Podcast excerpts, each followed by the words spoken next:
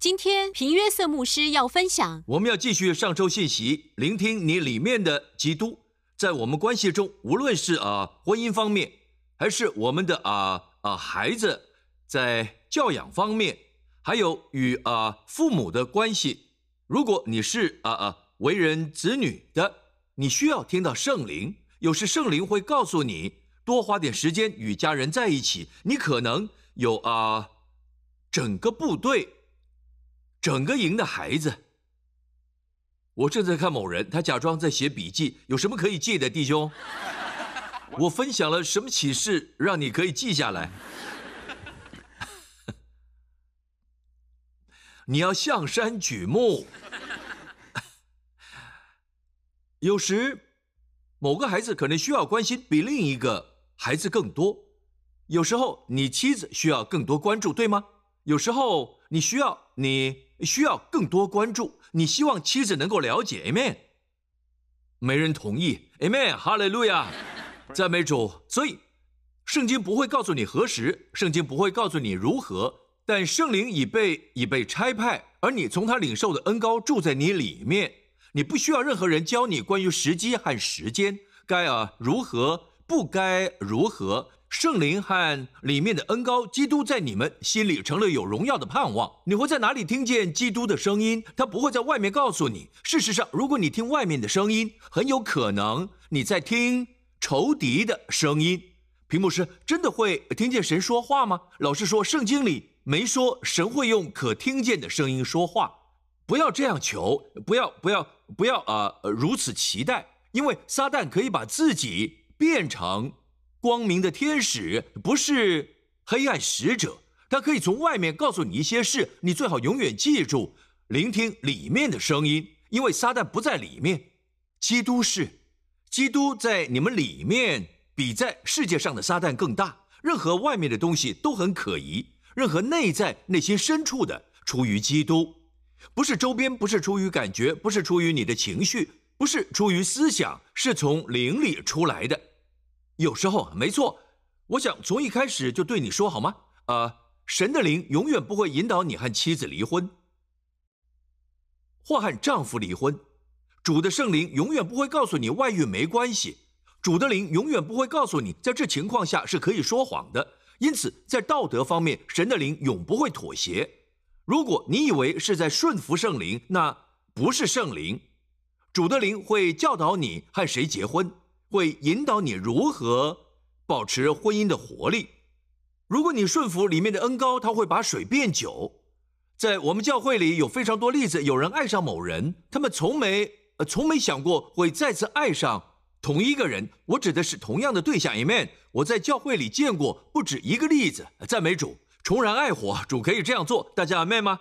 当神的河流流动时，跟随就好。耶稣在约翰福音七章三十七节中说：“节期的末日就是最大之日。”耶稣站着高声说：“他大声说，我也要大声说。人若渴了，可以到我这里来喝。信我的人，就如经上所说，从他腹中要流出。你的里面会有水流动。某一本说，从他内里深处会如何？”流不是出现，不是像水滴出，是流出活水的江河来。下一节说，这指的是圣灵，Amen。从里面你会流出活水的江河，我们称为内在的见证，我们称为内心的平安，我们称为内在的恩高。耶稣称为流出活水的江河，说流出，Amen。今天你是神的殿，神的灵想从你里面涌流出来，Amen。他要你跟随江河的啊方向，当你跟随江河的方向，它会带给你生命多产，给你兴盛、健康和祝福。Amen。其实河流第一次出现在啊创世纪，说到有一条河流动，把人们带到有黄金之地，那块地的黄金是好的，代表会有兴盛和成功。兴盛和成功是好的，兴盛和成功不会牺牲你的健康，牺牲你的家人，牺牲你在教会的时间，与神在一起的时间。阿门。各位，神要你跟随河流，当河流往右转，你在快艇上，你却直行，大家都知道你会开上陆地。就是仇敌所在之处。耶稣说他是在干旱无水之处。Amen，在河里，撒旦，你知道撒旦他不会游泳。这就是为何当耶稣把鬼从被鬼附的人身上赶出，这个被鬼附最严重的人格拉森的恶魔，他们跳进猪圈里，猪有足够的认知跳进水里，但还不够聪明，想到会淹死。他们试着摆脱邪灵，但出于某种原因，他们失败了。邪灵不喜欢水，所以他们跳进水里。阿妹，啊，我不是说每天洗澡，我们不是在谈那种水。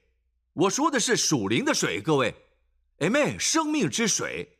以西结看到一个异象，我们可以从这异象中学到很多。现在让我们看这个异象，以西结书四十七章一节，他带我回到殿门，见殿的门槛下有水往东流出，往东说往东，原来店面朝东。好，东方圣经中永远是神荣耀之处。以赛亚书说。人从日落之处必敬畏耶和华的名，从日出之地也必敬畏他的荣耀。在以西结书四十三章这里说的很清楚。以后他带我到一座门，就是朝东的门，以色列神的荣光从东而来，所以神的荣光从东方而来。Amen。新加坡在东方。Amen。请看这个。当你顺着河流走，河水向东流。每当你顺着河流走，总是会带领你到神的荣耀，总是在赞美神。当你跟随河流时，河流将永远面向神的荣光。Amen。河流的方向终点都是神的荣光。当耶稣受圣灵带领时，耶稣是河流的完美例子。无论他走到哪儿，所有碰他的人都活了。这条河无论走到哪儿，他触摸的每个人都得医治，甚至摸他的衣服也行。阿门。这就是神今日要透过基督的身体所行的例子。Amen。当你顺着河流走，人们得医治，人得到祝福，神得着荣耀，因为河流面向东方。阿门。好，下一节说，原来店面朝东，这水从坎下由殿的右边，在祭坛的南边往下流。让我们假设这个讲台是祭坛，请看，啊，右侧在这儿，这是右边，对吗？圣殿面向东方，这是祭坛，右边是南方，这就是为何他说由殿的右边在祭坛的南边往下流，河水像这样流出。看这个，从祭坛的南边出来，南边这是右边，然后流向东方。阿门。好，祭坛的右侧代表。右边永远是，永远是优先，是重要的。右边是公益之处。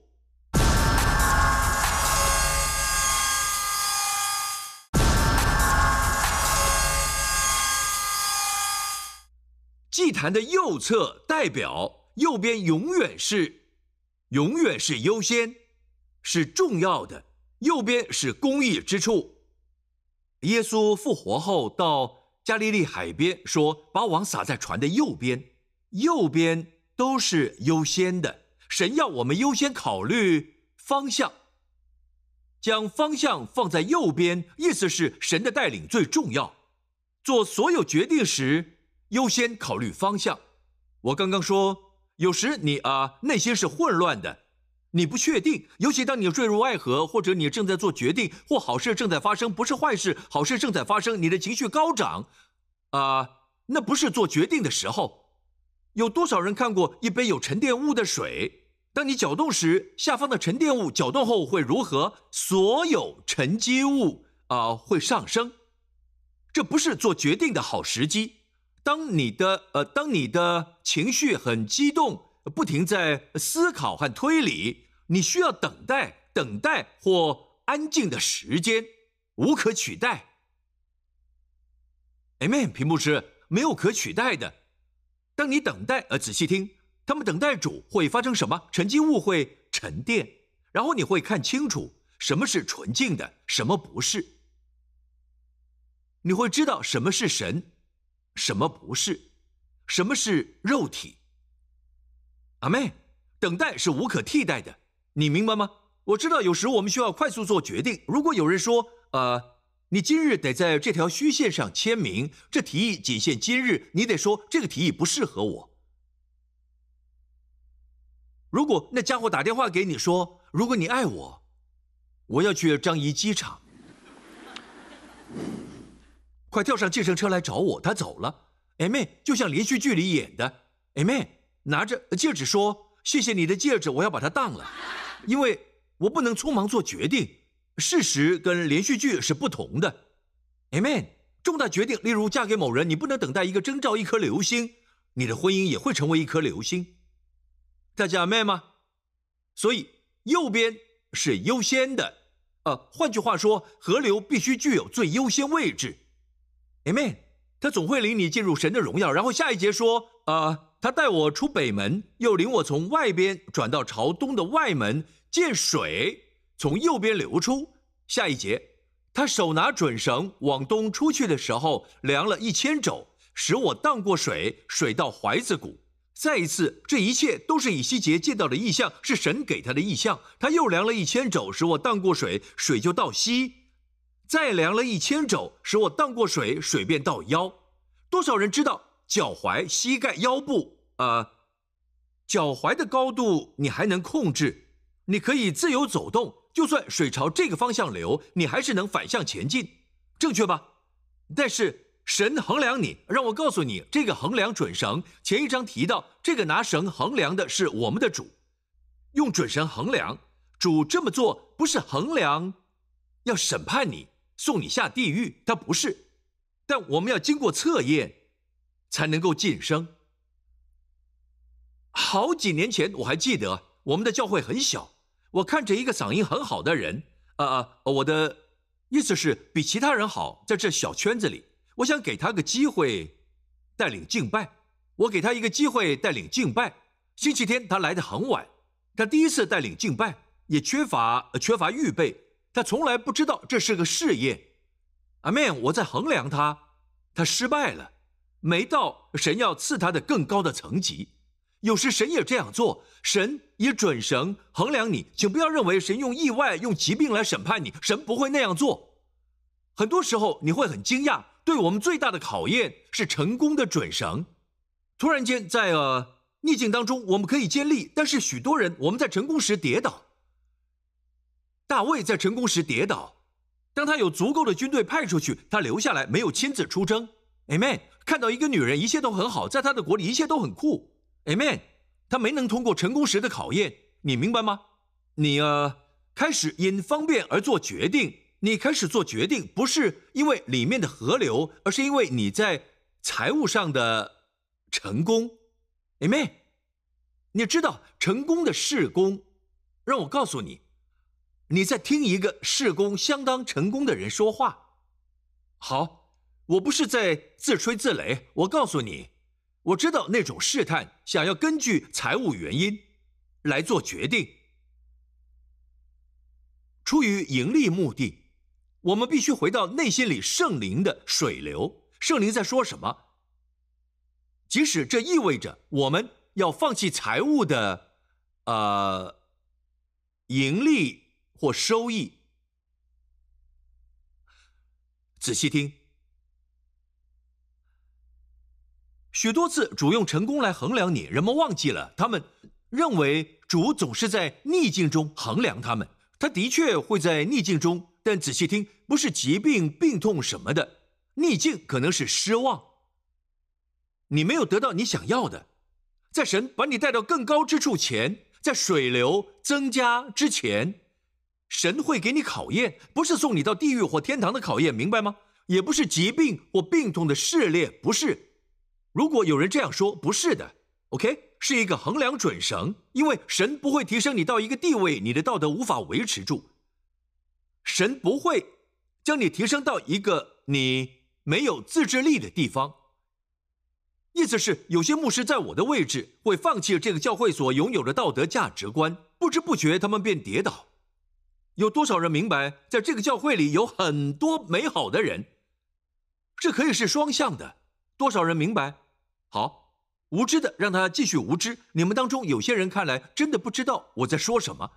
我说的是更大的试炼，Amen。在神给你一个更大的公司前，在神给你更多钱之前啊，神想确保，神非常爱你，神要确保这种在你生命中的加增不会毁了你或你的家人。神非常爱你，神不希望他摧毁你的健康。神会衡量你，如果你是忠心的，再小的事你都用心做，以信心、忠心来行。神说晋升，阿门。然后神扩张你的容量，你能够承担更多。神进一步扩张你，你能承担更多。有人想走，想走捷径，他们会倒下，因为他们没有内在身量和主的管教。你明白吗，各位？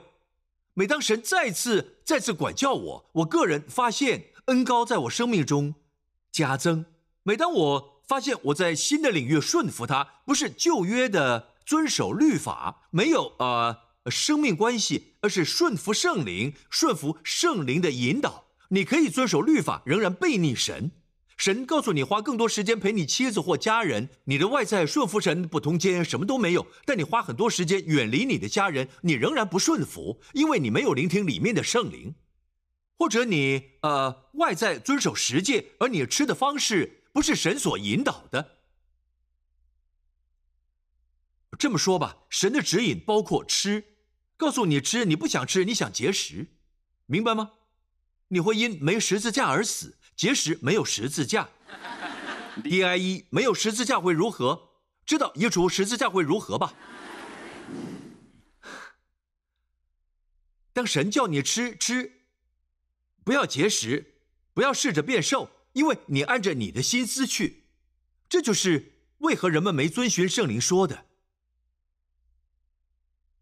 OK，神要衡量，神每衡量一次，请注意主衡量，他们加增。水就加增，然后啊，终于到了腰部第五节，又量了一千肘，水变成了河，使我不能荡过，因为水是涨起成为可浮的水，不可荡的河。哈哈，一条过不了的河。圣灵带领时真的非常奇妙。你开始呃开始做，开始说呃，甚至啊没时间为此祷告，但它流动，因为你被圣灵充满。Amen，充满了圣灵。Amen，你开始做呃决定，甚至有时无需考虑。我们都想有那么一天，我们所做的一切都有圣灵赐下的能力。Amen，耶稣的信息没有这么多预备。例如，圣经说他注意到人们坐在前排，这是确定是为了方便。呃。我知道他们的心。我说的是法利赛人和所有人，他们喜爱会堂里的守卫。圣经说耶稣注意到了，然后他说一个比喻，显然他没预备。他看见发生的事，神的灵立刻给他一个信息，就在当下。阿妹，我们都希望像耶稣一样充满圣灵，没有限量。但到那地步前，我们要通过每一个测试。大家明白吗？测试可能来到，你接到电话需要啊。呃，招待人员或儿童侍工需要人，呃呃，你说这会花掉我的时间，我没有那么多的时间去做。你不知道里面的河流说，自愿献上给主，用我给你的服侍主，但我没时间，所以最终这是河流和思想间的征战。知识树，当你吃知识树的那日，你必定死。你说不，我不想。成本太高了，所有这些谈话都悄悄的进行，有多少人明白？OK，你离开河流，测试失败了，时候到了，你想知道能投资什么股票？你发现河水没那么深，只有脚踝的深度。你想知道神为何会带领别人？神带领陈牧师，还有马可牧师，神带领这个小组领袖，神带领这个啊呃基督徒，那个基督徒，神似乎没带领你。你想知道原因？回去。回想你最后在灵里不顺服他的地方，记住你在哪里跌倒，这代表在跌倒前你在高处。你要记住在哪里跌倒，在顺服圣灵的地方是高处。大家明白吗？如果神告诉你要挺身而出面对你的婆婆，她将自己的意志加诸于家人，那就做吧。这是最好的部分。我上星期天讲到了，知道吗？如果神的灵告诉你要面对，你最好就面对。我们当中许多人，我们遵循一条律法，要温柔，要善良，有恩慈。你看耶稣，他是地上最善良的人，然而有时他也会直接挑战。阿妹，我们必须跟随圣灵，大家阿妹吗？如果我们跟随圣灵，他就他就会带下神的荣耀，使你得祝福。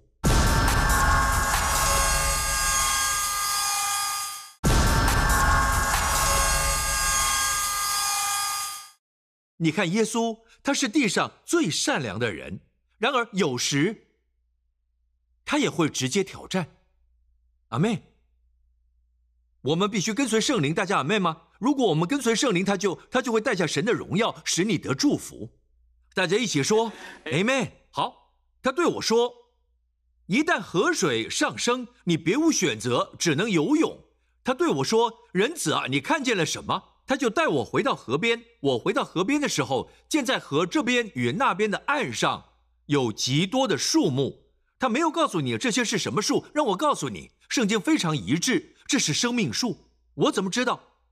无论河流到哪，仔细听，河水已经开始流了，所以他跟着跟着跟着，最后测量，然后他跟着测量，然后他跟着，对不对？每次每次考验，河水都会上涨。神把他带回了河的源头。这次，当主带他回去看，他看到河水流之处都有河岸上的树，真的非常奇妙。无论你生命中河流到哪，神将兴盛赐给你。Amen。不要只是做那些所谓对的事，自己觉得对的，不要只是因方便就做，不要因有利可图就做，要因着内心知道这是主而做。大家 Amen 吗？里面有强壮的 Amen，要因为里面有强大的 Amen 才做。赞美主！当你如此行，你找到生命树。好，我要告诉你那些树是什么？生命树。我怎么知道？因为在启示录二十二章二节说，在河这边与那边有有什么？有什么？生命树回到伊甸园了，结十二回果子，每月都结果子。树上的叶子乃为医治万民。有些人想，有一天我会去天堂，我可以从那棵树上吃，体验叶子，这是我的医治。不在天堂，你不需要叶子来医治，因为你有全新的身体，永远不会生病，永远不会再死。那么，为何要告诉我们天堂的生命树是为医治万民而生？不，它让你预览天堂。今日，如果你行在圣灵里，你就是从天堂的那棵树上吃。是神希望亚当取来吃的生命树，我相信这就是神创造夏娃的原因，因为夏娃总是在园中走动，但他给他指了错的树，他给他指了分辨善恶树。出于某种原因，神说你可以从每棵树上取来吃，除了一棵树，包括生命树。神指神指禁止人吃分辨善恶树的果子，因为神不想让你依靠分辨善恶的知识。Amen。今日有很多知识，即使在教会里也有分辨善恶的知识，让你死气沉沉。神要你从生命树上吃。有些地方教导圣经，传统的地方教会之类的，他们教圣经，他们不是从其他宗教书籍教导。你知道，他们从圣经教导，但你坐在那里死气沉沉，你觉得死了，没有别的方法形容。我以前经历过，Amen。神要的是。当圣经被打开时，圣灵被服侍，教导中有生命，Amen。大家 Amen 吗？哈利路亚。他看到了生命树，果子是好的食物，叶子是药，这代表跟随河流的结果是你有食物吃，内心被滋养，然后得着健康。因为树的叶子是为医治，是药。大家明白吗？我们在天堂这一边需要药，这身体需要，在我们等待新身体时，大家明白吗？好，各位，第八节，他对我说：“这水往东方流去，必下到亚拉巴。这里亚拉巴是亚拉巴沙漠，今日以色列称沙漠亚拉巴或旷野，下到山谷，进入大海。顺便说一下，这是死海。这在以色列为何被称为死海？因为其中矿物质，呃呃呃，矿物质含量非常高。各种矿物质，有一些矿物质，我相信有很大的需求，将在末日有极大的需求。你知道，这绝对是商人要注意的，因为我相信神设计的。以赛亚有一个预言：死海丰盛的货物必转来归你。好，这不是我的信息。哎呦，跟我分享自然的，不要对我传讲属灵的。不不不不不，你沿着河走，不要因为我这么说才做。明白吗？会有很多骗子来找你，讲死海这个死海那个，死海产品，最后你呃呃不明白发生什么事，因为你没跟着水流。有一天，死海的财富会有极大需求，一些将普及的发明需要死海的矿物，有些矿物只存在于死海。阿妹，但是。让我们忘记自然界的死海。他说：“河从圣殿出来，流到杰伦谷，从杰伦谷流到死海，那里没生命，没有鱼。死海会怎样？一起看，直到海所发出来的水必流入沿海，使水得医治。哈利路亚！当活水江河摸了你，摸了你未信主的同事，感动了你家里未信主的人，而他们会活。”会得医治，会得生命。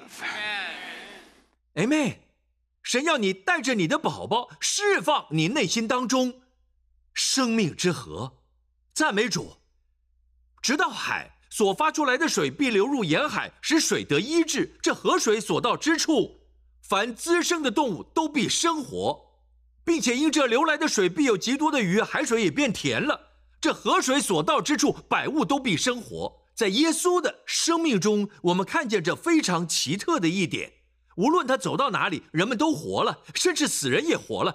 他从未参加过葬礼，他总是破坏葬礼，他总是破坏葬礼。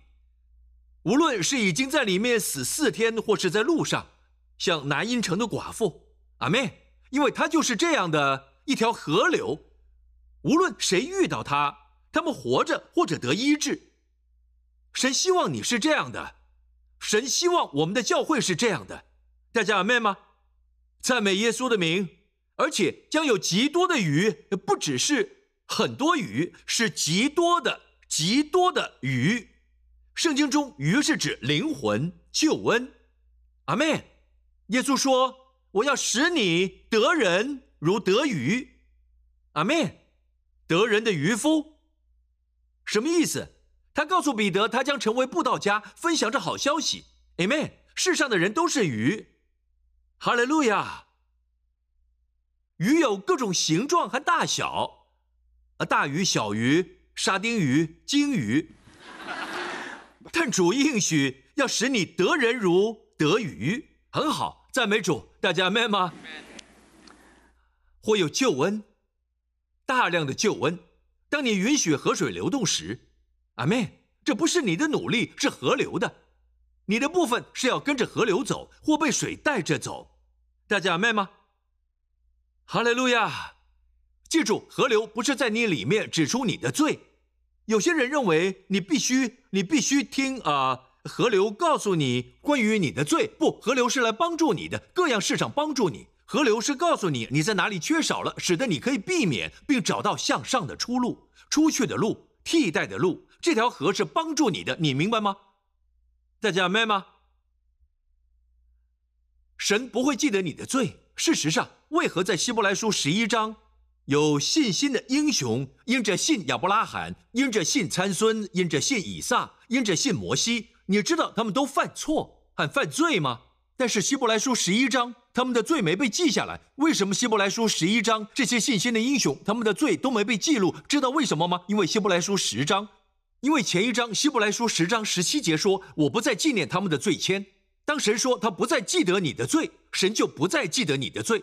这就是为何河流能流动，明白吗？神不再审判你的罪，不。当神衡量你是要提升你、祝福你、带你到更高处，神不会在你会自杀的地方提升你，或是会杀死家人或者杀死其他人。阿门。神不会再以你的罪来。对付你，感谢耶稣。我们继续，这些啊，渔夫会有很多传道人，必有渔夫站在河边，从隐基底，大家说隐基底，到隐以格连，说隐以格连，都做晒网之处。那鱼各从其类，好像大海的鱼甚多，海是地中海，大海永远是地中海，甚多，所以会有各种鱼在死海。赞美主，各位。啊，在自然中，死海正在成为两个海。如果你去以色列，在马萨达山顶，那些要去马萨达的人，呃，下周你要去是吧？当你在马萨达山上时，给他们看死海，有一座路桥，有个小海。圣经说，下一节，请看十一节，这是泥泞之地与洼湿之处不得治好，有一部分死海不会治好，必为炎地。今日已有一座桥，死海的大部分将被医治。这告诉我，更多人将得救。在末后的日子，有更多人得医治，超过生病的。如果你看圣经中的地图，你看后面，他说死海，你会发现一小片土地出现。但但我告诉各位，那那地图已经过时了。今日那座路桥一路穿越，现在有两个死海。圣经说会得医治的部分在北方是比较大的，还有较小的，会有一小部分到最后没得救。赞美神，会有渔夫从隐基底到隐以格连。为何神说隐基底？从隐基底到隐以格连，这些名字一定有含义。隐基底是孩子的喷泉，小山羊孩子的喷泉；隐以格连是两个小牛的喷泉，年幼的牛。最后。青年事工会发挥作用，那是生命之河流动所在。孩子的喷泉从孩子的喷泉到两只小牛的喷泉，会有甚多的鱼，会影响孩子们。孩子们将成为小牛工人。小牛讲到的是劳动的动物，我们的孩子将成为服侍者、传道者、渔夫。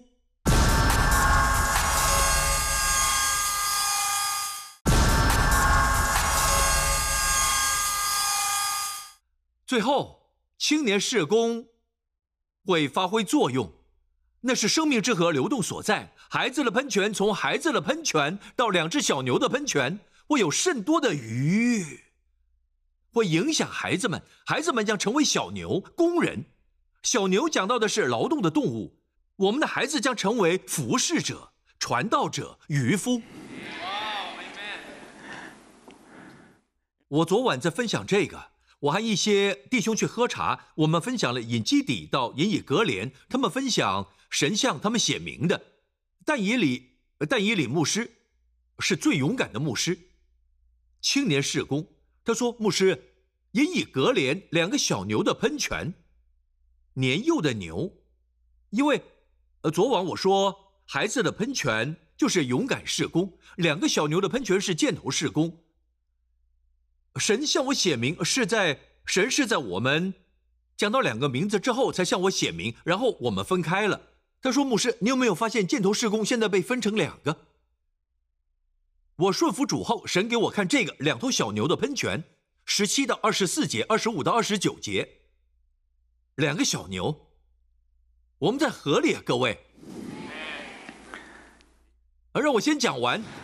哈哈哈哈。很好，赞美主。呃，注意到鱼，鱼其实是是先有鱼，对吗？然后引基底和引以格连。如果你仔细看看之前的经文，你会发现，首先河流带来了树，然后从树带来了鱼，然后鱼之后带来了孩子和小牛，是动物的生命。如果你仔细看这顺序，植物生命，鱼的生命。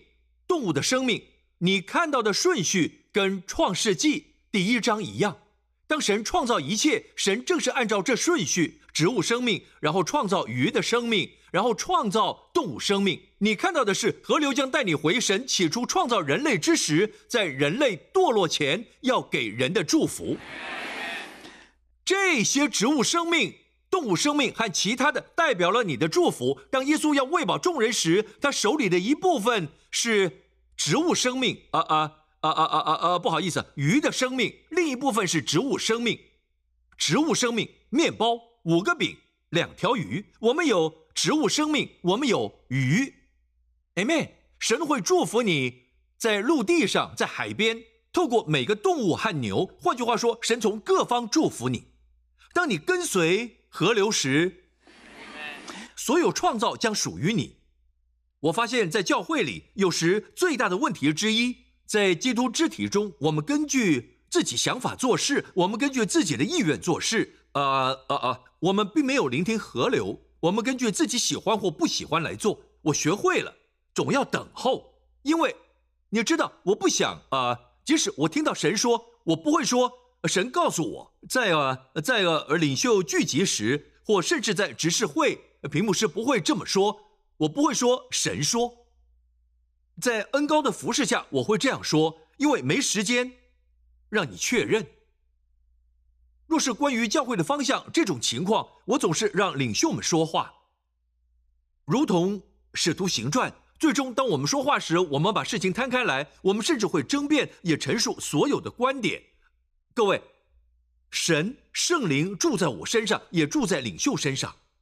我里面的恩高也同时在他们里面，基督肢体里能这么做，这就是为什么当你有强大的恩高要做重大决策时，比如改变啊啊啊啊改变啊国家或去啊呃你知道另一个国家，或是必须做出一些重大决定时，你不确定教会的领袖他们也有恩高。除了你妻子，你必须和妻子分享。妻子非常奇妙，他们往往比男人更直觉。男人在逻辑上花很多时间，女人花很多时间在心里。所以要听妻子的话，呃呃呃，一起感觉。如果两个人都不确定，和领袖分享，我们一起祷告，达到初代教会的情况。他们说圣灵和我们都觉得好。耶利米书十七章，这就是神想要的。当你跟随河流，就必成为生命树。我今日在诗篇第一篇读到，他要像一棵树栽在溪水旁，那些唯喜爱耶和华的律法，昼夜思想的。他要像一棵树栽在，不是一棵野树，是被栽种的，不是田野里的一棵树，是一棵树栽在园子里，在溪水旁，神栽种的。你会像一棵树栽在溪水旁。你会按时候结果子，你的叶子就是你的健康。我们刚才看到不会枯干，你的叶子永远是绿色的，代表你永葆青春。在灵魂体上，无论你做什么都会兴盛，这是神要给我们的。耶利米书十七章，最后我们所有人一起来读，预备好了吗？一二三，倚靠耶和华，以耶和华为可靠的那人有福了。他必像树栽于水旁，在河边扎根，炎热来到，并不惧怕，叶子仍必青翠，在干旱之年毫无挂虑，而且结果不止，结果不止，你的叶子将永远是绿色的，只要你跟随圣灵。有些人在服侍。年轻人看到他们，例如他们正在受苦，他们在时间到前就离世。你想知道他们他们服侍主，这是为何发生在他们身上？我们并不明白，我们不知道。神告诉那人什么？有些人服侍出于不同的原因，我们不知道。我们把这个留给神。但有件事是确定的：只要你跟随着河流，叶子永远常青。在饥荒的一年里，你不用担心。是的，如果。如果新加坡的泡沫破灭，那又如何？即使今年是干旱，你也没有后顾之忧，你将永远结出果实。无论你做什么，都会兴盛。Amen。你会像一棵树栽在溪水旁。大家 Amen 吗？我想很快很快对你说，无疑事物能够取代一本打开的圣经。每天至少花一段时间打开圣经，并且祷告。神对我说话，因为神说江河是圣灵。我刚引用诗篇一篇，默想神的话，也会带来同样的效果，但不是没有灵的话语会使你枯干，也不是没有话语的灵会使你破灭，是神的话和灵，是话语的灵。你明白吗？是神的瑞玛。话语。每天当你打开圣经时，要求不要只是在思想上读圣经，不要只是试着积累知识，不要只是为了读而读。你感觉已经读过了，打开圣经，然后与耶稣交流。你在这地方学到很多，开始用它，用它来喂养自己。Amen。我向你保证，以赛亚书五十五章会发生。就近水来，打开的书当就近水来，没有银钱的也可以来。会发生什么事？神的话语侧耳而听就必得活。神的话会像雪从天而降，像雨从天而降。除非除非结出果实，并不返回，并且会在主差派之处带来兴旺。我喜欢这个结果。换句话说，当你读经到水旁，像在林里，依靠基督，渴望他与你。啊啊啊啊！与你团契，你与他交流，不管你对希伯来文的理解如何，他都会对你说话。当你关上圣经，以赛亚书五十五章的结尾将发生，你们必欢欢喜喜出来，平平安安蒙引导。知道会发生什么吗？无论你到哪里，不是荆棘和棘藜，而是将长出美丽的树木。会长出松树和所有美丽的结实累累的树，哪里有诅咒，哪里就结实累累。Amen。没有替代品，你不能每天用一本和尚的圣经说我会跟着河走，和尚的圣经积累灰尘。不，打开圣经，向主要一些食物，问神天父，我要与耶稣有个人亲密接触，求你照你的典章将我救活。神会持续不断的给你。阿妹，赞美主！神从不关上窗而不打开门。注意到我话里的选择了吗？当神打开时，总是更大的；当神关闭某样东西时，是因为神要给你更美好的东西。如果神拿走一些东西，是因他有更大的东西。一个孩子在玩剪刀，觉得它是银色的，闪闪发光，很棒。但父亲看到。这有危险。父亲有一个漂亮的玩具，孩子会喜欢的，但是孩子的手满了，无法领受，直到愿意放手。Amen。只要神告诉我们放手，相信我，神会照顾我们。他会在财务上照顾我们，他会照顾这个教会，他会看顾你的家人，他会看顾一切，明白吗？在那里，你会你会看到这一切，在你周围，你会看到动物的生命、鱼的生命、植物的生命，到处都结实累累，有生命，有医治。Amen。这是我们跟随神的确据，Amen。我们不知道河流要带我们去哪。昨晚我在结束时站在这里，我看到异象，有一扇门，门稍微开了一点，有一点点门缝，没有啊，完全打开，稍微打开，在门后有光芒，就在上面和侧面是如此明亮，就像身后有太阳，非常明亮。其实我是有点害怕门会完全打开，因为我不认为眼睛能受得了。主因他的怜悯只打开了一点，让我们一瞥他的荣耀。但我认为透过这样做，大门现在打开，我们即将进入不一样的境地。就像神后来告诉以利亚，神告诉他去那里。后来神说，当溪水干涸，神说到寡妇那儿去。这一次，以利亚成为更大的祝福。他不仅得到营养，寡妇的食物也从未断绝。这就是神要带领我们进入的更大的祝福。大家一起说 “Amen”。